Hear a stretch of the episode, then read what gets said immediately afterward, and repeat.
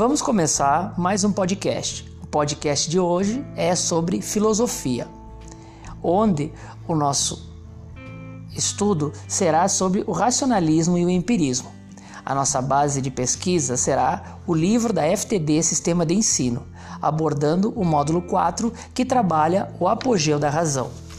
Vamos oferecer para o nosso aluno um algo mais frente às atividades desenvolvidas junto ao nosso livro didático. Vamos começar pela atividade 1. A atividade 1 trazia o seguinte questionamento: O que é o cógito de Descartes? Vamos iniciar com a seguinte proposição: Como racionalista, para Descartes, as ideias precedem a experiência. Pelo cogito, eu penso, o filósofo define como primeiro objeto do conhecimento o próprio ato de conhecer. O eu é o centro da realidade existente, o eixo daquele que pensa. Depois de colocar em dúvida toda a realidade, a certeza que permanece é que o sujeito do conhecimento pensa e se pensa existe. Por isso, o cogito ergo sumam. Penso, logo existo.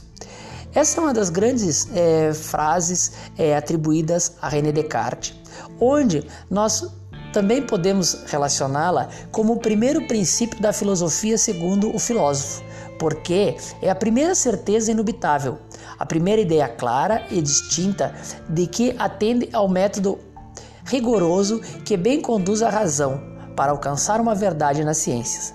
Eis então o código e eu pensante como a primeira certeza. Agora nós vamos para a segunda questão. A segunda questão, ela trabalha sobre a necessidade de descrevermos como Descartes utiliza a dúvida como método. E aí, nós precisamos que o nosso aluno faça a seguinte interpretação. Ao adotar a dúvida como método, Descartes inicia questionamento a certeza de todas as coisas, de toda a realidade. Descartes considera necessário negar todos os sentimentos que julga enganadores e deturpadores da razão. Pela dúvida radical, chega uma crença inquestionável, que ele chama de verdade primeira. E essa verdade é a da própria existência, e ela que lhe confere a possibilidade do conhecimento. Desta forma, nós podemos observar René Descartes parte de princípios para chegar às suas conclusões. Essa é uma das grandes necessidades que nós precisamos que o nosso aluno é, possa, não somente ao se preparar para os seus objetivos estudantis, mas também para relacionar com o seu contexto sociocultural. Agora, os próximos questionamentos que nós vamos abordar é frente à atividade do nosso livro Ler e Refletir. Está lá na nossa página 13, onde traz é, dois questionamentos. O primeiro refere-se ao seguinte: para Descartes, Todos os fenômenos e a própria ideia de Deus devem ser colocados sob suspeita, antes de se estabelecer quaisquer julgamentos sobre eles. Explique esta afirmação. É, essa necessidade, ela potencializa no aluno a seguinte reflexão: o conhecimento dos seres exige um método. E para Descartes, a etapa inicial de todo ato de conhecer é suspender o juízo sobre os objetos que se vai conhecer e a influência de toda sensação e opinião. Inicialmente, tem validade apenas os conteúdos da mente e da alma. No segundo questionamento, é oportunizada a seguinte reflexão: não é incomum que estudantes manifestem certa aversão ao estudo da matemática. Descartes demonstra que a utilidade dessa disciplina vai além dos simples cálculos. Por que e para que ele a julga importante? Nesse contexto, Descartes faz um dos seus grandes legados para a sociedade, porque ele explica que o método matemático é o que melhor se adequa à expressão dos conteúdos da razão. Ele exige rigor, clareza e que o raciocínio seja metodologicamente explicado. Assim, ele serve não apenas aos cálculos, mas a todas as áreas do conhecimento da física e da matemática. Dessa forma, nessa primeira abordagem, nós podemos observar é a importância de Descartes frente aos nossos estudos. Ao abordar essas relações, nós começamos a rever pontos chaves do nosso capítulo. Agora, vamos para a atividade 3. Qual é a fonte de conhecimento para os empiristas? Nesse momento, é, precisamos ter a relação que, em geral, para os empiristas, a fonte do conhecimento é a experiência sensível, as impressões que o mundo exterior nos trazem. Na atividade 4, ele nos remonta à seguinte questão: que ideias do empirismo Locke expressa por meio da metáfora da tábula rasa. Aqui está uh, uma questão relacionada a John Locke, que tem entre suas é, frases que aparecem na grande parte dos mapas conceituais da contemporaneidade a expressão tábula rasa. O que, que ele quer falar com isso? Ele quer se relacionar que nossa mente é como uma folha em branco.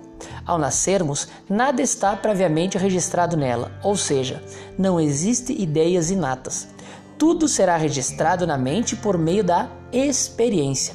Aqui nós temos outro grande legado para a humanidade através de empiristas, e aí a gente convida o nosso aluno a pensar é, quais são os principais registros que a sua mente registrou durante esses seus anos de vida. Vamos agora para número 5. Por que Rummel é considerado um filósofo cético? E aqui nós temos acesso a mais um dos contextos é, deste nosso capítulo 10, onde o ceticismo ele ganha tona frente aos questionamentos da, é, da relação entre o racionalismo e o empirismo. E aqui nós precisamos fazer a seguinte contextualização. Porque para ele é pelo hábito e não, e não por interferência lógica que identificamos a causalidade entre os fenômenos. É como o hábito é um sentimento de crença ele coloca sob suspeita os alicerces do próprio conhecimento e por isso é identificado como um cético. Nesta relação, nós precisamos e iremos abordar durante as nossas próximas aulas a relação dos céticos frente ao empirismo. E aí nós podemos nos pensar qual é esta relação dos céticos frente ao nosso estudo. A relação dos céticos é, tem uma conotação que é a seguinte: é o ceticismo é qualquer atitude de questionamento para com o conhecimento, fatos, opiniões ou crenças estabelecidas. Filosoficamente, é a doutrina da qual a mente humana pode não atingir certeza alguma a respeito da verdade. O que, que os empiristas eles nos trazem? A questão da dúvida. E nesse ponto, nós, ao termos o questionamento da dúvida, nós procuramos sempre o aprofundamento das nossas é, razões, dos nossos questionamentos. Esse é um dos grandes legados que os empiristas trazem para a sociedade atual. Agora, na atividade 6, nós nos deparamos com a relação dos racionalistas.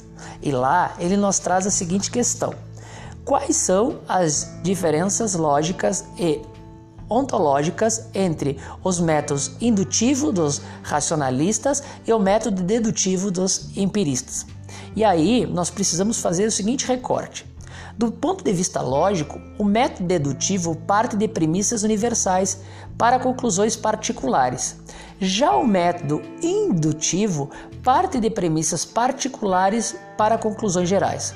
Do ponto de vista ontológico, os empiristas estabelecem a verdade do mundo sensível, que os racionalistas acondicionam à existência do seu próprio sujeito. O que, que nós precisamos também fazer é a seguinte relação.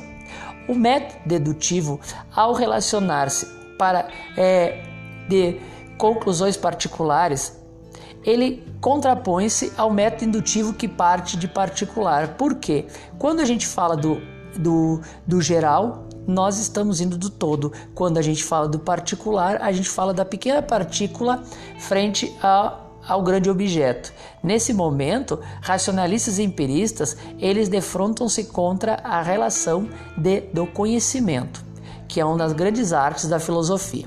Agora, no questionamento 7, nós trazemos a, a seguinte reflexão: por que o pensamento de Kant representa a síntese entre o racionalismo e o empirismo? E aí nós precisamos fazer a seguinte reflexão. Para os racionalistas, os conceitos são a sustentação do conhecimento. Para os empiristas, as sensações e as experiências é que realizam este papel.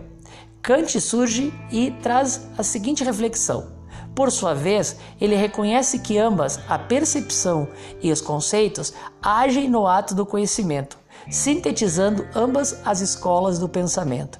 Kant venceu um equilíbrio entre a razão e o conhecimento através das experiências, denominado empirismo. Dessa maneira, nós estamos desenvolvendo com vocês esta atividade que, através de uma ferramenta do século XXI, ele proporciona um aprofundamento frente às nossas questões de aula. Espero ter auxiliado vocês e até o próximo.